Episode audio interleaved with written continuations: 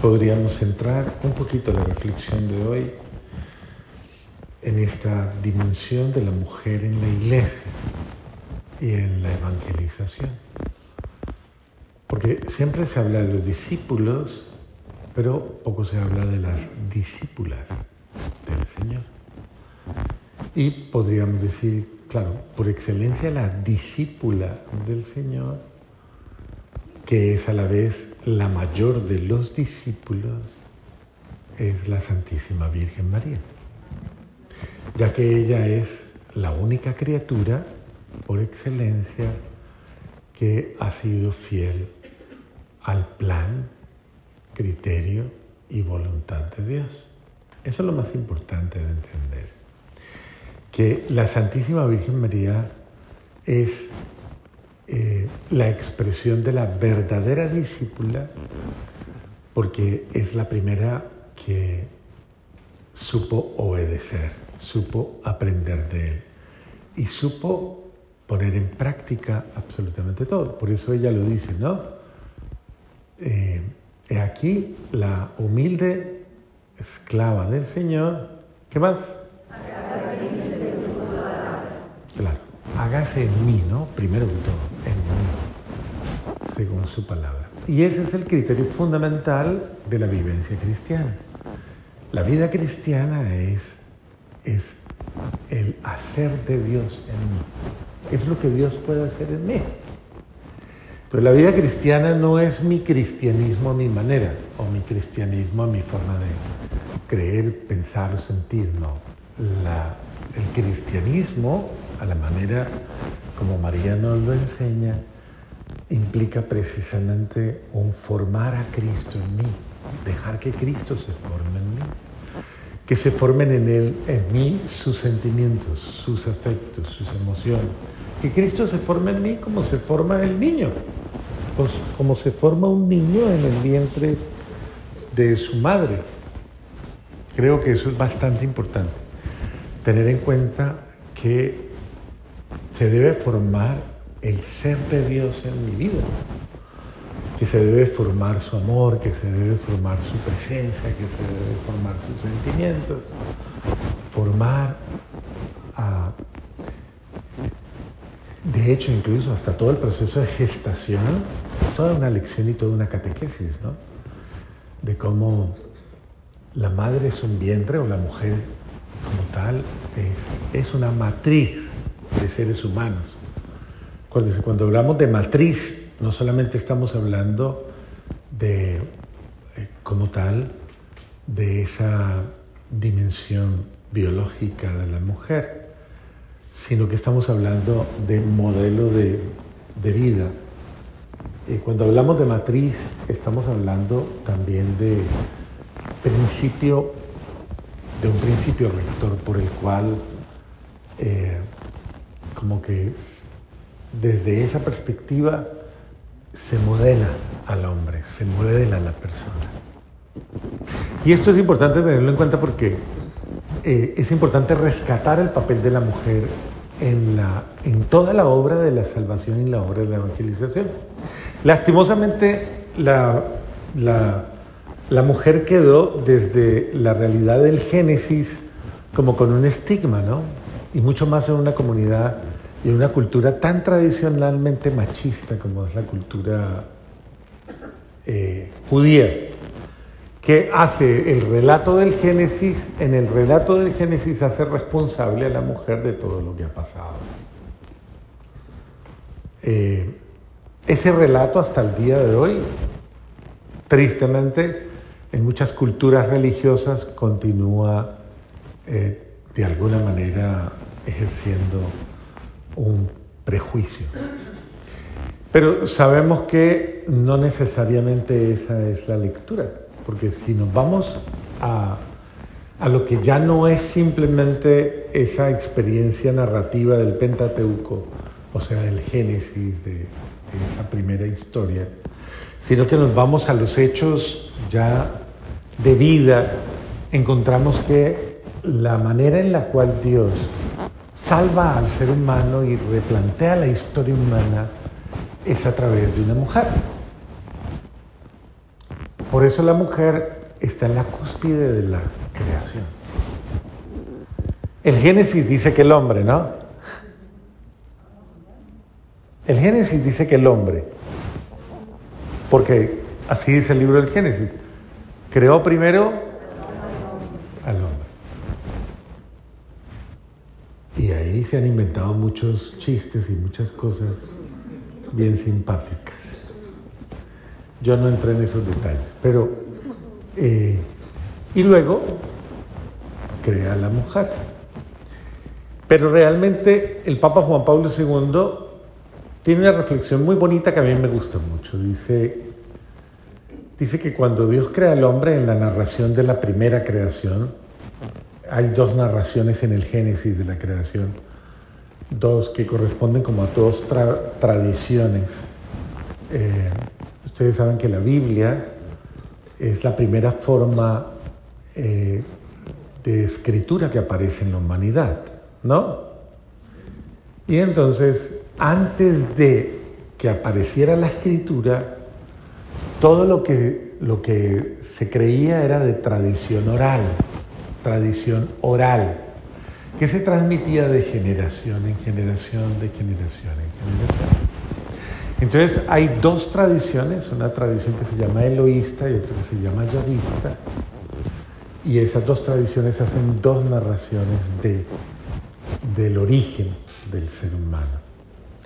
Y eh, en la primera se habla precisamente de que Dios crea al hombre y luego eh, lo hace dormir, ¿no? Y es un detalle bonito, ¿no? Lo dice que lo duerme y luego lo despierta y cuando lo despierta eh, descubre a la mujer.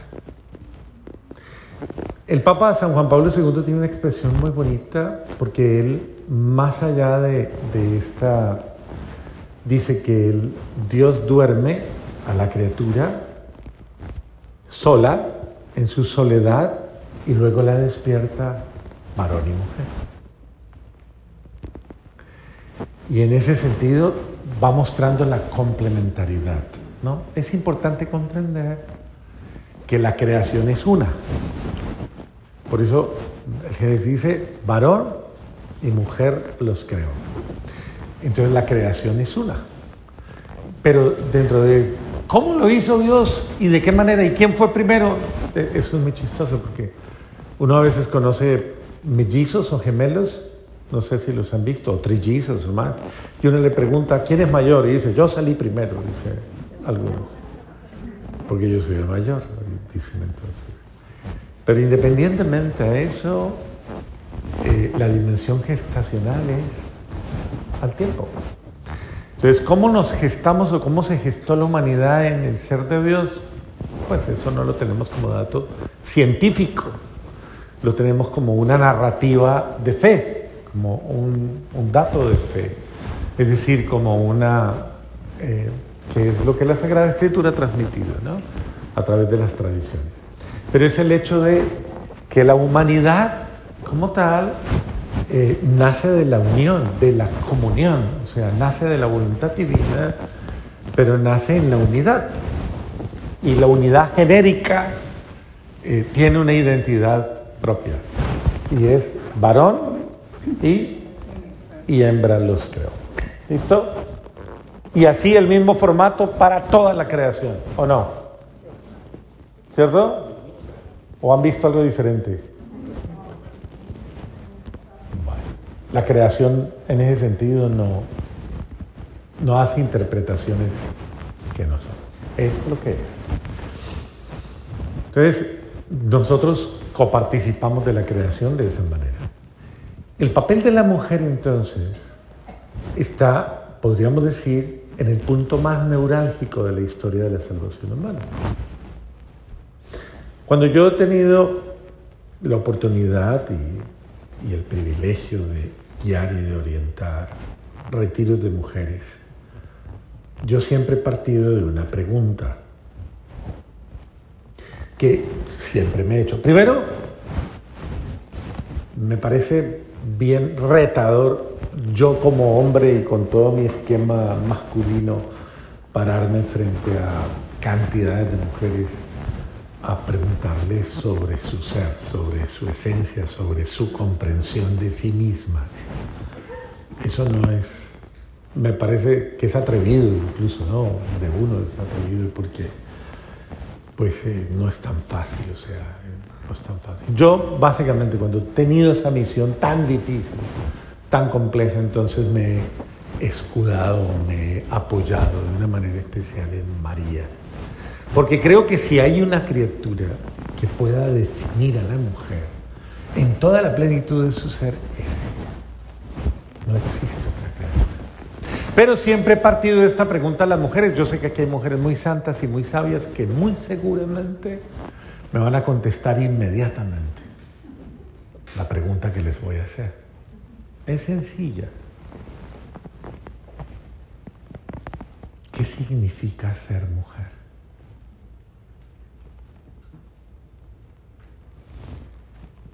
¿Qué es lo que las define como mujeres? ¿Qué es lo que les da identidad? ¿Qué es lo que les da identidad como mujeres? No sé, no, no sé, no, no sé, piénselo. Piénselo porque, porque creo que eso es muy importante. ¿Qué define a la mujer como mujer? Esa es la pregunta que me he atrevido a hacer precisamente tratando de, como les he dicho, cuando me ha tocado dirigir retiros de mujeres, es básicamente llegando a ese punto neurálgico de, a ver, yo primero tengo que saber el qué, el por qué, el para qué, el cómo, el cuándo y el dónde. Si no, ¿para dónde va?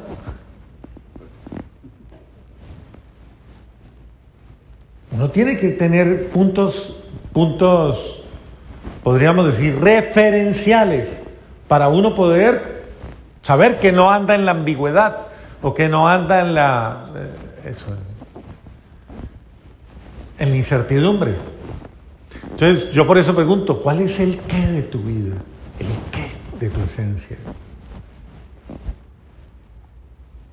Que si no lo es, te estás negando te estás traicionando a ti misma, te estás... ¿Cuál es el qué? Lo que te hace ser lo que eres y a lo cual debes ser fiel. Y que no puedes esperar a que otros te den ese valor, a que otros te den esa identidad, que otros te... No, tienes que descubrirla. Tú, tienes que... Y tienes que mantenerla y tienes que salvaguardarla de interpretaciones falsas, de todo. ¿Qué dicen? ¿Tu fe en Dios? Sí, es un aspecto importante. Pero la fe en Dios la tienen también los hombres, entonces, pues entonces, ¿pero qué te define como mujer a ti? ¿Qué? La sensibilidad. ¿Ah? El amor incondicional. Bueno. La maternidad. La maternidad. ¿Qué?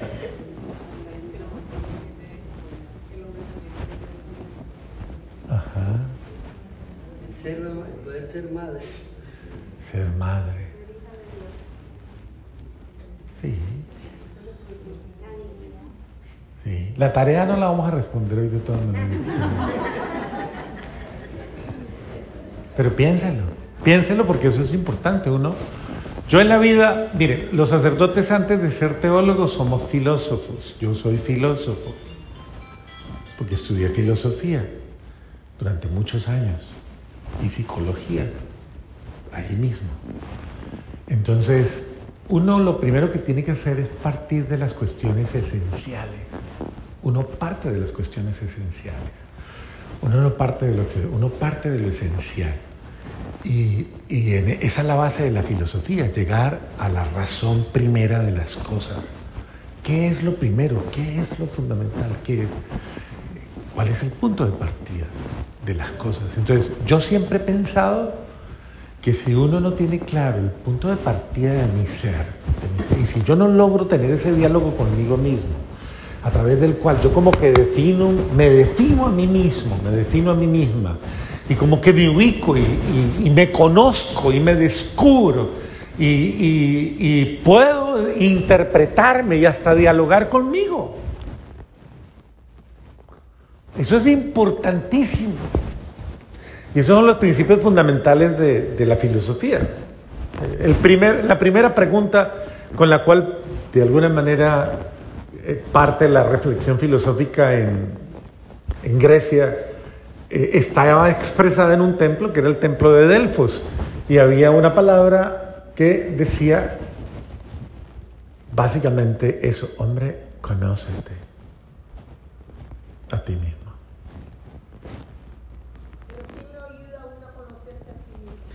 Bueno, eso es un trabajito bueno. Claro, obviamente.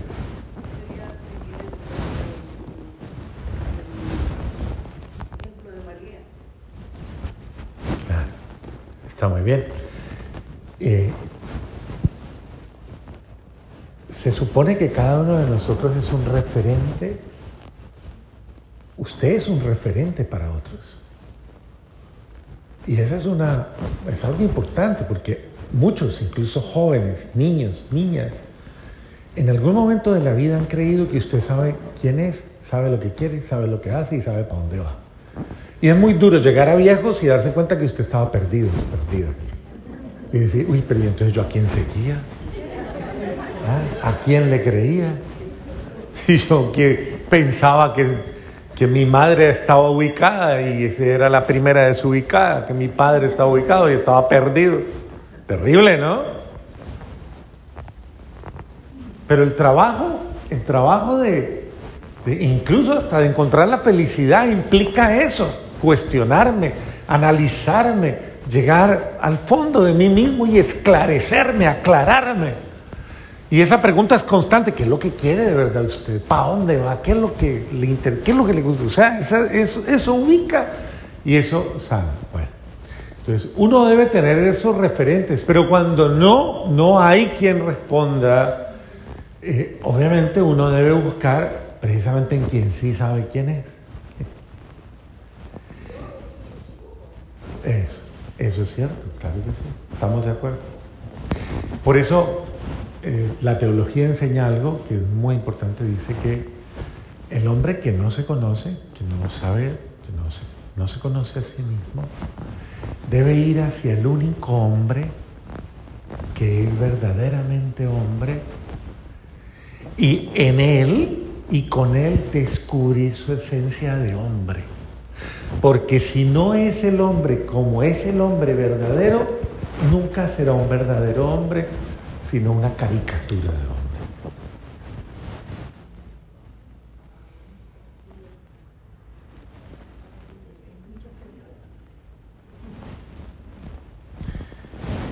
Igual digamos de la mujer. Si una mujer, y ahí sacamos a la Virgen María, y yo, a mí esta parte me encanta mucho, porque la Virgen María siempre ha estado en nuestra mente en una visión muy pietista, y discúlpenme cuando utilizo esta expresión, que de alguna manera es un... eh, es una forma un poquito, eh, ¿cómo podríamos? No la estoy ridiculizando, pero es una expresión, ¿cómo se llama eso? Ya se me está olvidando hasta el español. Eh, bueno, cuando hablas de una manera así, hablar de pietismo es hablar precisamente de una visión demasiado religiosa, demasiado, eh, de alguna forma, revestida de una como capa de, qué sé yo, de fantasía religiosa, ¿no? Entonces, la Virgen y dice, ay, tan bella ella, cómo reza de hermoso, cómo es hermosa, de bella, que ella tan devota, no dice nada, no hace nada, no nada. Entonces, es como una figura demasiado que, que incluso no es, no, no se relaciona con la gente, no nada, no dice nada porque es tan rara, eso de, la miran y es tan rara que, que dicen, pues sí, esa está bonita, es esta, pero es rara. Y eso le ha hecho mucho daño a la imagen de la Virgen María. Y una de las cosas que hay que hacer es rescatar la verdadera imagen de la Virgen María. Y la Virgen María, antes que ser todo lo que dicen que ella es, ella es mujer. Es una mujer. Es una persona. Obviamente. Obviamente. Pero la mujer, esta es la mujer con M mayúscula. La única y verdadera mujer que define a la mujer su ser de mujer. O tú eres como María o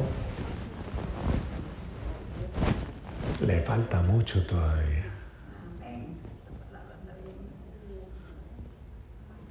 Porque la mujer por excelencia que define a la mujer en toda su esencia es María.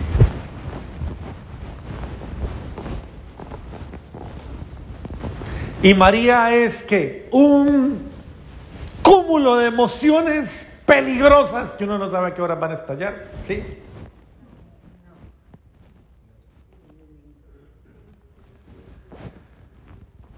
Muy bien.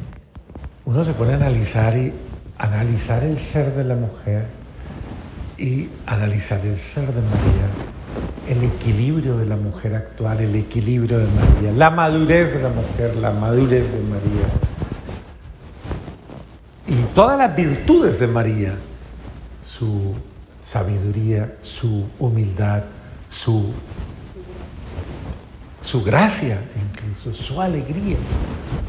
Igual lo decimos de el hombre, que una imagen bella la refleja José también en su humanidad. Y entonces uno no tiene un referente de payasos, no tiene un referente de, caricaturas, de cómics o de remedios o de apariencias, no, son seres reales que la primera propuesta que hacen es cómo ser persona, cómo ser verdaderamente hombre y cómo ser verdaderamente mujer. Una de las cosas que yo personalmente, con todo respeto, tengo en contra de la cultura machista es que ha convertido a la mujer en una, en una cosa que no es, en una cosa, disculpen la expresión, pero el la conceptualización y todo eso, esa cultura machista que mediante el mercantilismo y, todo, y el uso de absolutamente todas estas formas de, de comercialización humana han tomado la figura de la mujer y la han convertido en lo que no es. Y ella se ha dejado de usar, se ha dejado de usar y se ha dejado metalizar y se ha usado, dejado pasar un plano en el cual se ha proyectado de ella misma algo que no es. Simplemente formas, figuras, eh, pero no más, o sea, pero la esencia de la mujer, el ser de la mujer, es lastimosamente.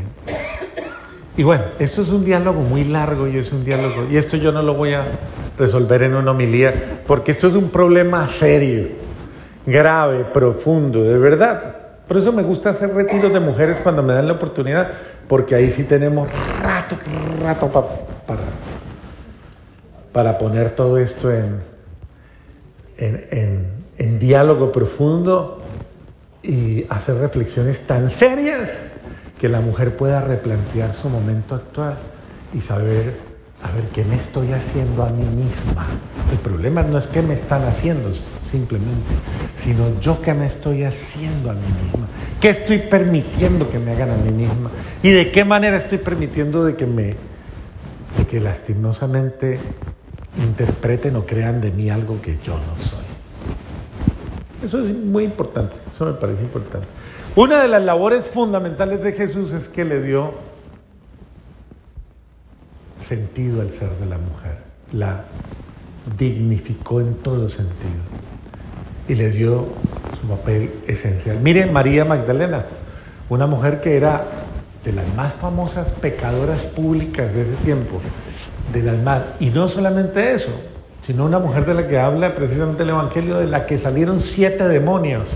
O sea, era una mujer que estaba, ¿en qué gradualidad estaba posesa de, de falsedades, de realidades falsas, absolutamente? A mí me encantaría darle nombre a esos demonios, porque eso, eso clarificaría muchos aspectos de, de la dominación del mal sobre la mujer. Ayudaría muchísimo a clarificar y, e identificaría mucho cuáles son los demonios que pueden atacar y degradar a una mujer a tal punto. Y entonces, mire esa mujer liberada de sus siete demonios, fue el primer proceso. Liberar a la mujer, la libera y la convierte, después de ser lo peor, la de peor fama, la convirtió en el primer apóstol, porque fue la primera que lo vio resucitado antes que cualquier otro apóstol. Eso es impresionante. O sea que transformó absolutamente todo. Y esta es una mujer heroica. Ella fue impresionante. Ella fue a morir a las costas de Francia. Murió en las costas de Francia. Se internó en sus últimos años de su vida en una cueva, en una montaña muy alta. Eh, la Santa Bomba se llama eso ahora, la Santa Bomba. Y ahí está la cueva, y en esa cueva, que es una cueva en la, una caverna en la piedra, ahí está todavía el fémur, un fémur de, Santa María Magdalena. Y en un pueblito que está más abajo, ahí está todavía el dorso y parte de su cráneo. Imagínense, incorrupto todavía. Pero es interesante comprender que esta mujer es de las heroínas, de las mujeres heroicas, porque llegó a lo más bajo, a lo más bajo que puede llegar a una mujer, lo más degradante a lo que puede llegar una mujer, y luego llegó a lo más alto, a lo que puede, podía llegar una mujer pecadora, muy diferente a la Virgen María, que tenía una condición diferente, o tiene una condición diferente. Pero esta mujer tocó los dos extremos. Y desde esa perspectiva pienso que es importante redescubrir a la mujer y redescubrir la misión de la mujer en la vida, en la familia, en la sociedad. Y es importante entonces, si la mujer no se define y no se ubica, el hombre siempre la seguirá usando y manipulando como a él se le da la gana. O la mujer se ubica y adquiere más carácter, más definición, y más identidad en su ser personal o va a ser vulnerable a la despiste de los machos que tiene ahí al lado.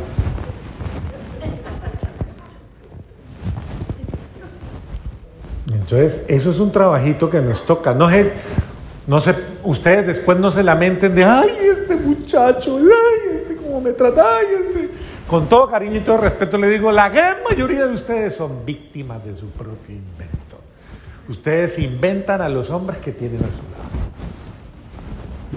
¿Usted formó a sus hijos o no? ¿O quién los formó? ¿Quién los formó? Ah, bueno. ¿Usted, ¿Usted terminó de formar a su marido o no? Bueno, si es que ya terminó, porque no sé.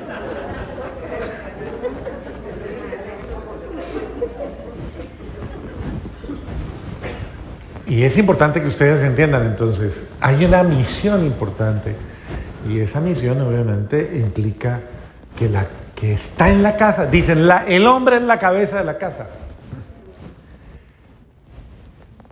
Pero la matriz del hombre es la mujer. Donde se forma el hombre es la mujer. Y en esto hay un error de los hombres gravísimo, que por el machismo y por todo ese poco de cosas tontas de esa mentalidad, el hombre ha creado un prejuicio sobre el ser de la mujer y se ha bloqueado de tal manera que no quiere conocer el don de Dios en ella. Entonces se cierran que no le entiendo, no le entiendo, no le entiendo. Y obviamente ellas también, y, esa rivalidad solamente, la rivalidad entre los dos géneros solamente la pone el pecado. Entonces hay que sanar el corazón, sanar el alma, sanar la mente, sanar el espíritu y usted la va a conocer y él, y él la va a conocer a usted. Mientras tanto, eso se va a volver muy complicado. Pero hay que sanar al hombre y sanar a la mujer también. Porque muchas veces el problema ni siquiera lo tiene el hombre, lo tiene la mujer que es más machista que el hombre. Entonces, de todas maneras, Piénsenlo, piénsenlo. Yo no lo voy a resolver esta noche, yo solo quiero dejarles un problemita ahí.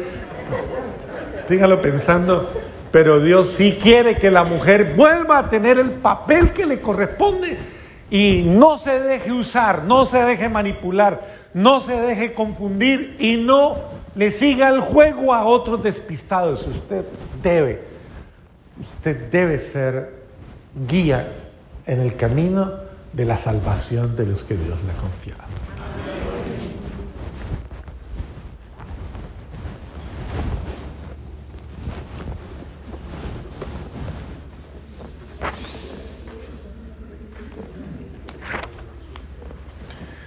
Ya por la noche pelean en su casa tranquilos.